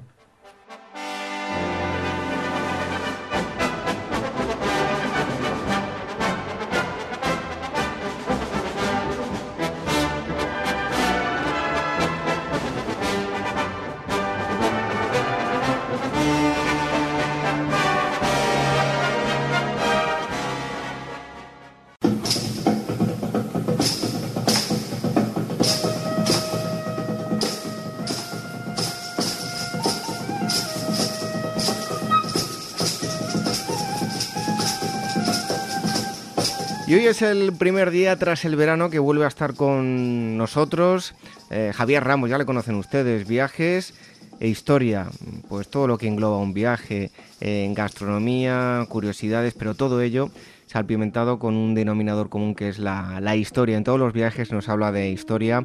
Eh, autor eh, del blog Viajes con, Historia, que ya eh, pues también en, Facebook, las redes sociales, ha llegado a, muchos likes, a muchos seguidores. Javier Ramos, muchísimas gracias por estar nuevamente con nosotros. Nada, David, muchas gracias a ti. Bueno, hoy vamos a hablar de un lugar llamado Canchorroano. Em, creo que la cosa va de incendios, ahora nos contarás. Pero lo primero de todo, orígenes del hallazgo, cuéntanos. A finales de la década de 1970, eh, Jeromo Bueno, que era un labrador de la localidad pacense de Zalamea de la Serena, comenzó a construir una, alberca de riego en, una pequeña elevación que, que seguía en medio de, su propiedad, la finca denominada Canchorroano. Sin embargo, mientras se ponía a cavar, eh, comenzaron a aparecer eh, lo que fueron unas grandes construcciones de piedra junto a otras enormes cantidades de ceniza y, demás objetos antiguos.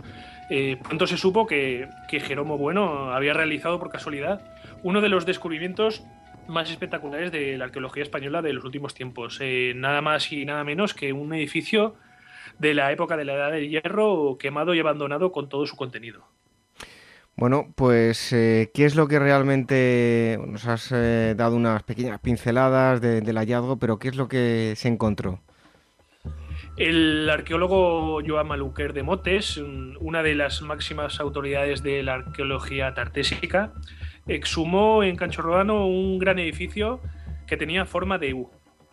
Eh, se encontraba en un excelente estado de conservación. Eh, los muros de adobe todavía conservaban una altura de, más de dos metros y, en su interior se hallaron cenizas y otros materiales como joyas de oro y plata, avalorios de vidrio, adornos de hueso y marfil, herramientas de hierro y una nutrida colección de, cerámicas varias. entre estas últimas, precisamente, destacaban, sobresalían unas copas de origen griego que permitieron fechar el abandono del lugar a finales del siglo V de Cristo. Eh, con posterioridad, trabajos eh, arqueológicos eh, documentaron una serie de habitaciones que rodeaban el edificio, así como construcciones más antiguas de finales del siglo VI Cristo y un gran foso que rodeaba el recinto. Canchorroano fue un verdadero complejo monumental el hallazgo de un yacimiento tan excepcional en un entorno tan desconocido para lo que era la arqueología de entonces en Extremadura produjo una gran sorpresa y suscitó además eh, numerosas teorías sobre su función y significado, con debates y discusiones que se han prolongado hasta, hasta la fecha de hoy. Bueno, si buscan ustedes van a encontrar bueno, documentales y si lo buscan a través de Google Imágenes, la reconstrucción virtual que se ha hecho a em, por medio de, ordenador y, bueno, para que lo comparen con, em, con el yacimiento que hay actualmente. Bueno, eh, Javier, en cuanto a las características del conjunto, ¿qué nos puedes contar? Sí, David, el yacimiento contiene lo que son restos de tres edificios sucesivos en la cronología. El primero corresponde eh, a principios del siglo VI antes de Cristo, el segundo se construyó 50 años después y, el tercero se erigió a finales del siglo V antes de Cristo, no mucho antes de, ser incendiado y, abandonado. El edificio estaba rodeado por un foso lleno de agua, un cinturón de pequeñas habitaciones y un muro aterrazado. El patio, de 100 metros cuadrados de superficie, tiene en su centro un pozo de 5 metros de profundidad. Se hallaron en su interior ánforas, joyas, armas y útiles como una gran sierra de hierro. En el santuario o área sagrada eh, no se hallaron objetos eh, en contra. Maluquer creyó que el, que el, edificio tuvo en un principio un uso residencial y más tarde habría sido usado como crematorio de cadáveres. Ideó el concepto de palacio santuario, pues según su teoría, el edificio habría unado el papel de residencia de un reyezuelo local con el de santuario funerario, además de ser eh, también un lugar de intercambio comercial.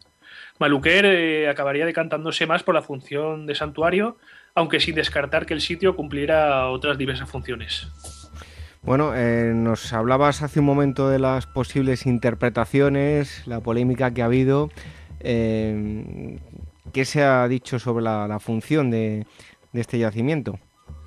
Los equipos que excavaron después de Maluquer eh, se decantaron más por la hipótesis de que Cancho Reano fuera realmente un, centro religioso, sobre todo después de la aparición de una serie de altares en los niveles más antiguos del yacimiento. Otros investigadores han sostenido teorías divergentes. Por ejemplo, Antonio Blanco Freijeiro identificó el yacimiento como un altar de sacrificios donde se realizaban grandes sacrificios de animales relacionados con, los lusitanos, teoría que quedó por completo descartada. También se ha discutido si los constructores de Cancho Roano fueron fenicios, griegos o, tartésicos. Incluso se ha querido vincular a Cancho Roano con el mito griego de la Atlántida, teoría que, ha tenido poca acogida entre, los investigadores más reputados ya no se identifica como, un lugar de cremación o, hecatombes y sus altos niveles de ceniza se atribuyen a un gran incendio, quizás eh, de tipo ritual, que ocurrió a finales del siglo V a.C. y propició su, abandono. Cobra fuerza la idea de que Cancho Rano fue un centro de las poblaciones locales de Extremadura en época postorientalizante, y como desde siglos atrás eh, tales poblaciones recibían los influjos de las tres culturas que hemos citado antes, y no es de extrañar que Cancho Roano muestre rasgos de todas ellas. Bueno, pues un lugar que seguro que muchos de ustedes han visitado. Yo únicamente lo he visto a través de la televisión y a través de fotografías, como decía antes, eh, reconstrucciones virtuales. Y es uno de los lugares que tengo en, ahí en, la agenda y que espero visitar próximamente. Yo no sé si le has podido visitar, eh, Javier. Sí, he tenido el placer de poder visitarlo porque me unen lazos personales efectivos con Extremadura y, y es una recomendación de, obligada visita para todo viajero que, visite esta rica de, eh, región extremeña. Podemos echar el día por allí, ¿no? Sí, sí, porque el Cancho Rano no es un único yacimiento que podemos disfrutar de Extremadura, hay muchos otros de, tipo romano o islámico que merece la pena visitar, tanto en la provincia de Cáceres como en la de Badajoz. Bueno, pues es la recomendación que nos hace, como siempre, eh, Javier eh, Ramos, en este caso Cancho Roano, viajes e historia. Pueden visitar eh, su blog, em, viajes e historia, lo, van a, encontrar. Y bueno, que decía yo antes al principio, al darte la bienvenida, que no sé si era en, Facebook o no sé, en Twitter, habéis llegado ya a un número considerable, ¿no? Sí, desde aquí aprovecho la oportunidad que me brinda David pues, para agradecer a todos los seguidores eh, del blog lugaresconhistoria.com. En, en Facebook hemos superado la barrera de 35.000 seguidores apasionados por la historia de los viajes. Y nada, reitero, como me comentas, pues eh, agradecer a todos los seguidores del blog y de sus respectivas redes sociales el apoyo que me brindan y que hacen crecer, eh, que hacen crecer esta página. Bueno, los futbolistas tienen muchos seguidores, pero 35.000 personas no es moco de pavo, ¿eh? así que no está nada mal. Javier, oye, te esperamos aquí muy pronto. Muy bien, muchísimas gracias, David, encantado. Un abrazo.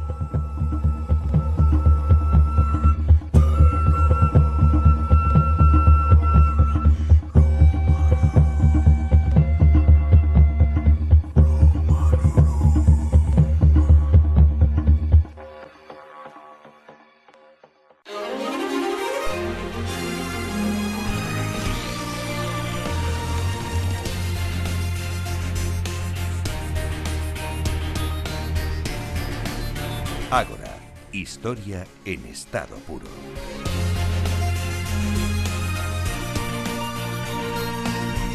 Pues es el momento de las noticias, de la agenda, de las novedades editoriales y como siempre está aquí eh, Gisela Payés. Eh, buenas noches. Hola, buenas noches David. Que Manuel está también por aquí, pero bueno, en breve le tendremos. ¿eh? Sí, en breve sí. Tiene otros proyectos y justo le coincide en este horario, pero se nos en breve... está escapando, se nos está escapando.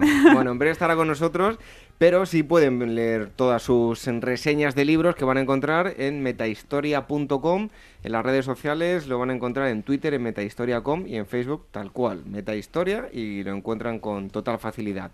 Em, por cierto, antes de adentrarnos en todo lo que tenemos para ahora, que viste la exposición del Bosco, ¿no? Sí, la, tuve la oportunidad de verla me quedé casi a bonita, pero Muy bonita, pero agobiante. Riadas de gente, que bueno, por una parte buena noticia, porque es un tema que atrae, ¿no? Y ha permitido pues a mucha gente poder acceder al Bosco, pero por la otra sí que un poquito menos de gente para disfrutar de, las obras. ¿eh? Sí, luego lo comentaremos en la sección de noticias. Y si llega a ser abierto, si lo llegan a abrir más tiempo, pues sí, Sí, hasta las 12 de la noche estuvo. Bueno, vamos primero con las novedades editoriales. El primer libro que nos traes hoy, La Europa del Renacimiento, 1480 1520. Sí, este es un trabajo clásico de J.R. Hall. Eh, se trata de una reedición que ha hecho la editorial del siglo XXI. Entonces, en este trabajo, Hall eh, se centra en los 40 años que hay entre 1480 y 1520, que son pues, una etapa de las más atractivas del Renacimiento. Y a diferencia de otros libros de, historia del Renacimiento en el que hacen pues referencia a los personajes, ¿no? a los Borgia, a los Medici, Maquiavelo, etcétera, él sobre todo eh, se preocupa por dar a conocer al lector, digamos, mm, la vida cotidiana, cómo era la sociedad del momento. Em, la gente del común, ¿no? Digamos. Entonces, pues él se centra en cuestiones como, por ejemplo, la justicia, social, el amor, el tiempo, el arte, las relaciones familiares, cómo era la vida en el campo y en las ciudades, la religión. Es decir, temas que quizá también pues, nos acercan más a cómo era la sociedad de la época. Bueno, en segundo lugar les hablamos de, no sé, imagino yo que sí, que música, la ópera, una historia social. Sí, efectivamente. Em, esta obra está escrita por Daniel Snowman eh, y la publica Editorial Ciruela. Y bueno, básicamente, em, pues el autor eh, explora el mundo de los teatros de, ópera, el mundo de los empresarios operísticos, de los monarcas, de los negociantes, de los artistas, del público, ¿no? Que asistía a estos espectáculos y hace un recorrido histórico desde la Mantua y la Florencia de la época del Renacimiento, la Londres de Handel, el París de, Luis XIV, la Viena del emperador José II, pues pasando por el siglo XIX, em, hasta incluso llegar a lo que había en las fronteras de Australia, es decir, todo un recorrido hasta, hasta el siglo XX de, lo que fue ¿no? el mundo de, la ópera. Sabes que estamos aquí en los estudios, sacamos la ventana y podemos saludar a los amigos de Ciruela, que los tenemos ahí enfrente. Ah, sí, no lo sabía, mira. Así que ahí enfrente están. Bueno, pues vamos con el tercer libro, Mao, La historia desconocida. Sí, este, este libro está editado por Taurus, está escrito por Jung Chang junto con su marido, el historiador John Halliday. Y bueno, es una biografía de, de, de Mao Zedong y está basada en 10 años de investigación em, y en todas las entrevistas que, que Jun Chang hizo a muchas de las figuras que se movieron en, el círculo de, Mao, ¿no? Y mm, todo, con todos aquellos personajes que mantuvieron alguna relación significativa con el líder chino. Es una biografía, la verdad, muy seria y muy acreditada que, que, que además va a descubrir pues nuevos detalles y nueva información, como por ejemplo es la parte más privada de la vida de Mao, em, pues el, drama también de, sus relaciones personales, como con sus esposas, con sus hijas, sus amantes, son temas que se desconocían y que salen a la luz con, esta obra. Bueno, eso en cuanto a los libros. Ahora les hablamos de exposiciones. En primer lugar, Rubén Darío una historia en fragmentos de papel en la Biblioteca Histórica de la Universidad Complutense de Madrid. La Universidad Complutense de Madrid, junto con la Agencia Española de Cooperación Internacional, han conmemorado este año 2016 el centenario de la muerte de, Rubén Darío, del poeta. Eh, pues con una serie de actividades y un programa muy completo entre las que se encuentra esta exposición, que sobre se, se desarrollan las dos sedes, la de la Biblioteca Histórica de la Complutense de Madrid y la Biblioteca de la ECID. Entonces, la exposición em, pues está formada por diverso, distintas colecciones, en la que destaca sobre todo la de la Biblioteca Histórica de la Universidad Complutense, porque está formada por los 5.000 documentos que, la compañera de, Rubén Darío, Francisca Sánchez, perdón, donó, a, donó pues a la universidad. Y aparte pues también se presentan otros documentos que, que, vienen del Museo Reina Sofía, de la Fundación Pintor Enrique Ochoa entonces, bueno, es un panorama muy completo que, nos permite pues, conocer el proceso de escritura poética de Rubén Darío, así como también sus relaciones familiares y, y literarias. Otra de las exposiciones, rehabilitar el espacio, así se llama, presente, pasado y futuro, en el Museo Lázaro Galdiano. Sí, esta exposición se, se inauguró el, el, pasado 22 de, de, septiembre y la tendremos hasta el 15 de enero de 2017. Se trata de una exposición que plantea una, una, una puesta en escena entre la colección Lázaro Galdiano, las obras que, que, tiene el museo, junto con las obras de arte contemporáneo de la colección de KV, en una nueva relectura de, de, de ambas colecciones.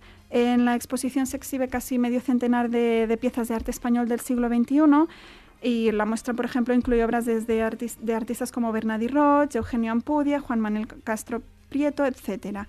Sobre todo lo que han querido contar las dos conservadoras de, la exposición es mm, recrear eh, lo que era la vida en el Museo Lázaro Galdiano, que, en, en, el siglo XX, principios del siglo XX, era el palacete del coleccionista José Lázaro Galdiano, pues recrear cómo se vivía en la época eh, los diferentes espacios a través de estas obras de, arte contemporáneo. Bueno, vamos ahora con actividades. En primer lugar, eh, nos vamos hasta Oriente, conferencia sobre los Ming y el mar en el CaixaForum en el Barcelona, que es el lunes 3 de octubre a las 7 de la tarde. Sí, todo aquel interesado en el, en el mundo oriental y en, y en, la dinastía de los Ming pues puede, puede ir al Kasha Forum. la conferencia estará impartida por, por Dulos Folk, que es una profesora emérita del Departamento de Humanidades de la Pompeu Fabra. Entonces, bueno, los chinos siempre han tenido, sobre todo lo de las provincias costeras, han tenido una historia de un largo comercio marítimo que les llevó pues a recorrer el Índico. Entonces, la dinastía Ming heredó este impulso comercial y marítimo y em, empezó pues a principios del siglo XV pues a lanzar grandes expediciones marítimas que también eh, finalizaron muy pronto a mediados del siglo XV, algo que dio pie pues también al contrabando, la piratería, etcétera.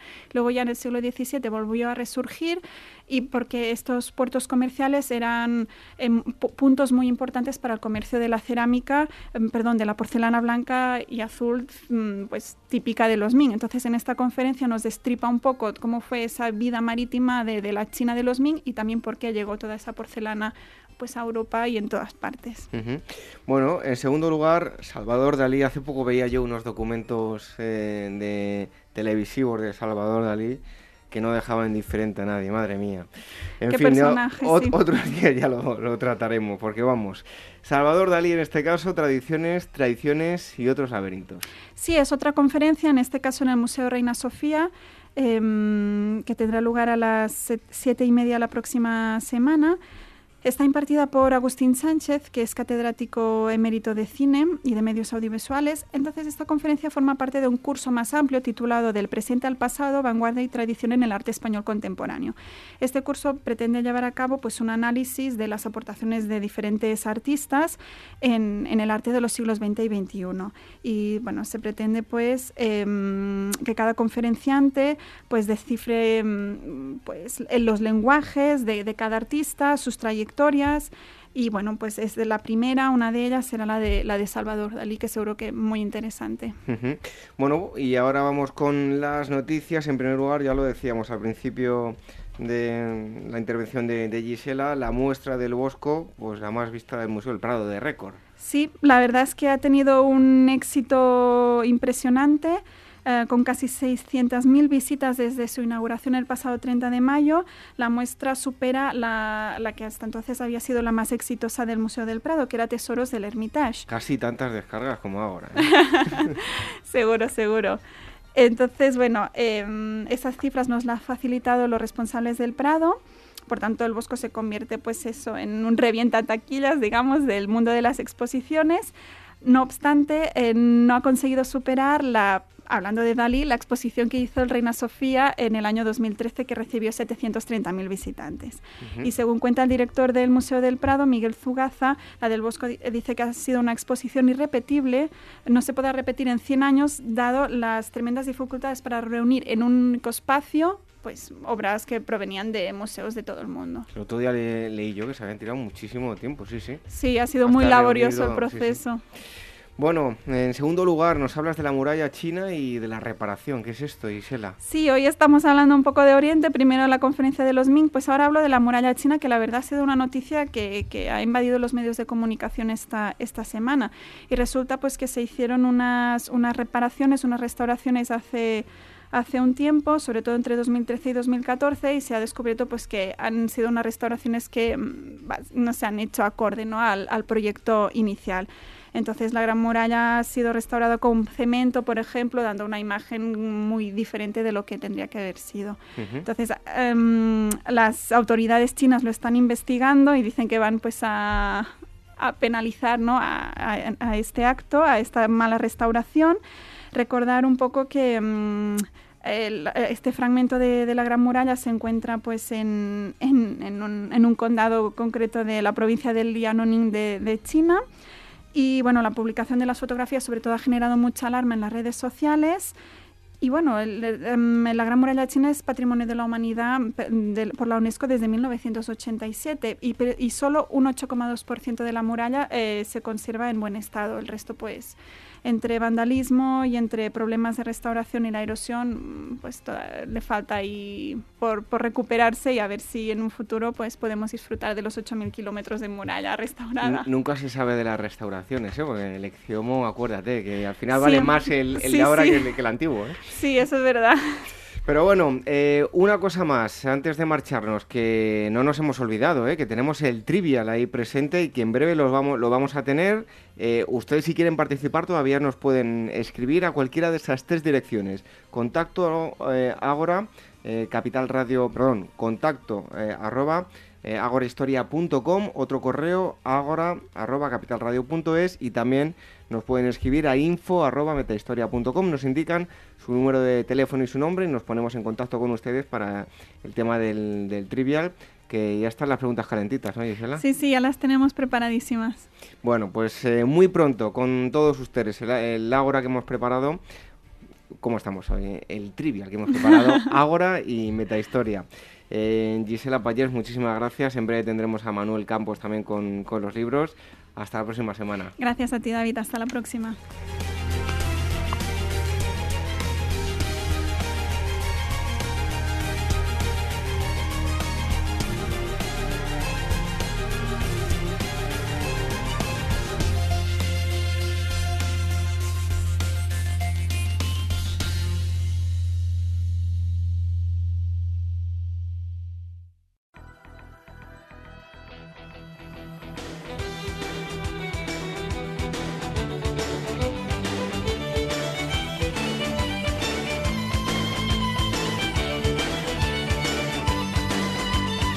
Ágora Historia, con David Benito en Capital Radio.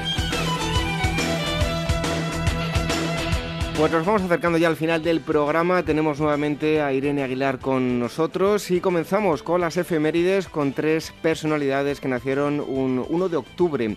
En eh, 1881 nace William Boyne, ingeniero y pionero de la aviación estadounidense. En 1910 el físico austriaco Fritz eh, Koberle y en 1927 Kazuya Sakai, pintor argentino de origen japonés. Y el 1 de octubre mueren el arqueólogo griego Spiridon Marinatos en 1974, el físico estadounidense John S. Bell en 1990 y Al Oerter, atleta estadounidense que muere en el año 2007. El 2 de octubre de 1535, al pie del monte Mont Royal en Canadá, Jacques Cartier llega a la aldea iroquesa de mm, Hochelaga, futura Montreal, y reclama todo el territorio para Francia. Otro 2 de octubre de 1954, en el Pacto de Bruselas, se admite como miembro de la OTAN a la República Federal Alemana. El 3 de octubre del año 52 a.C., Vercingetorix, el líder galo, presenta sus armas a Julio César poniendo fin al sitio de Alesia y a la conquista romana de la Galia. También un 3 de octubre, pero de 1792, en Washington, Estados Unidos, comienzan las obras de la Casa Blanca, residencia de los presidentes. En el año 1134, el 4 de octubre, una marejada ciclónica genera en Bélgica una inundación que crea el canal Zwin que conecta la ciudad de Brujas con el Mar del Norte. El 4 de octubre de 1979, en España, el Gobierno ratifica el Convenio de Derechos Humanos. 5 de octubre de 1928 en Madrid, la Real Academia Española presenta la nueva gramática del idioma español. Otro día 5 de octubre de 1968 en Estados Unidos, el cantante José Feliciano durante la Serie Mundial de Béisbol es el primero en cantar de manera estilizada el himno nacional. Un 6 de octubre de 1750, Denis Diderot redacta el Prospectum Proyecto en que se basaría la posterior enciclopedia. 6 de octubre igualmente, en el año 2002, en la Plaza de San Pedro, el Vaticano, el Papa Juan Pablo II canoniza a José María Escribá de Balaguer, fundador del Opus Dei. Y vamos terminando con el 7 de octubre, fecha en la que fallecen Edgar Allan Poe, escritor estadounidense, en 1849, el periodista y novelista español Alejandro Núñez Alonso, que fallece en 1982, y por último Sancho II el Fuerte, rey castellano, que también fallece el 7 de octubre, pero del año 1072. Y para terminar, el 7 de octubre nacen el piloto de motos español Mark Coma, el músico británico de la banda Radiohead Tom York y la poetisa y ensayista Diane Ackerman. Coma nació un 7 de octubre de 1976, York lo hace en 1968 y Ackerman en 1948. Pues hasta aquí las efemérides. Primer día después de las vacaciones, Irene. Sí. Hasta la próxima semana. Hasta la próxima semana. En un momento la despedida.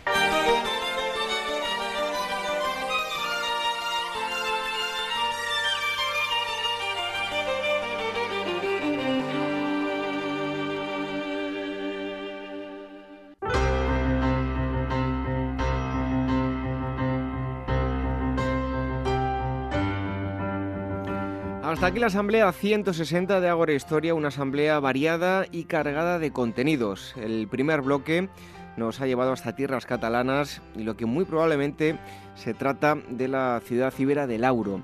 En segundo lugar, hemos ido hasta México y les hemos hablado de un museo de carácter universal, el Museo de la Memoria y la Tolerancia. Debería haber uno como este en cada uno de nosotros para no olvidar nunca que debemos evolucionar hacia mejores personas sin olvidar lo malo que hemos hecho a lo largo de la historia. Y también Jesús García Barcala nos ha acercado a la sociedad eh, lineana. Por último, Javier Ramos nos ha hecho viajar hasta Canchorroano.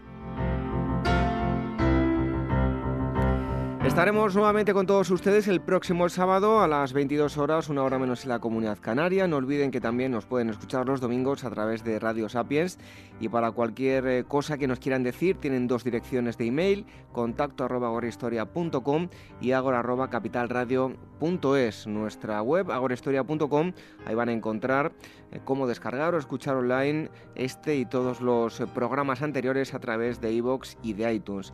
Y las redes sociales, la cuenta de Telegram, que es telegram.me barra Agorahistoria Radio y facebook.com barra Historia Programa. También la cuenta de Twitter, arroba Historia. Y hoy para marcharnos lo hacemos con una frase del escritor, eh, eh, el escritor no, del filósofo griego Sócrates. Dice así, solo hay un bien, el conocimiento, solo hay un mal, la ignorancia. Buenas noches, hasta el próximo sábado, sean felices.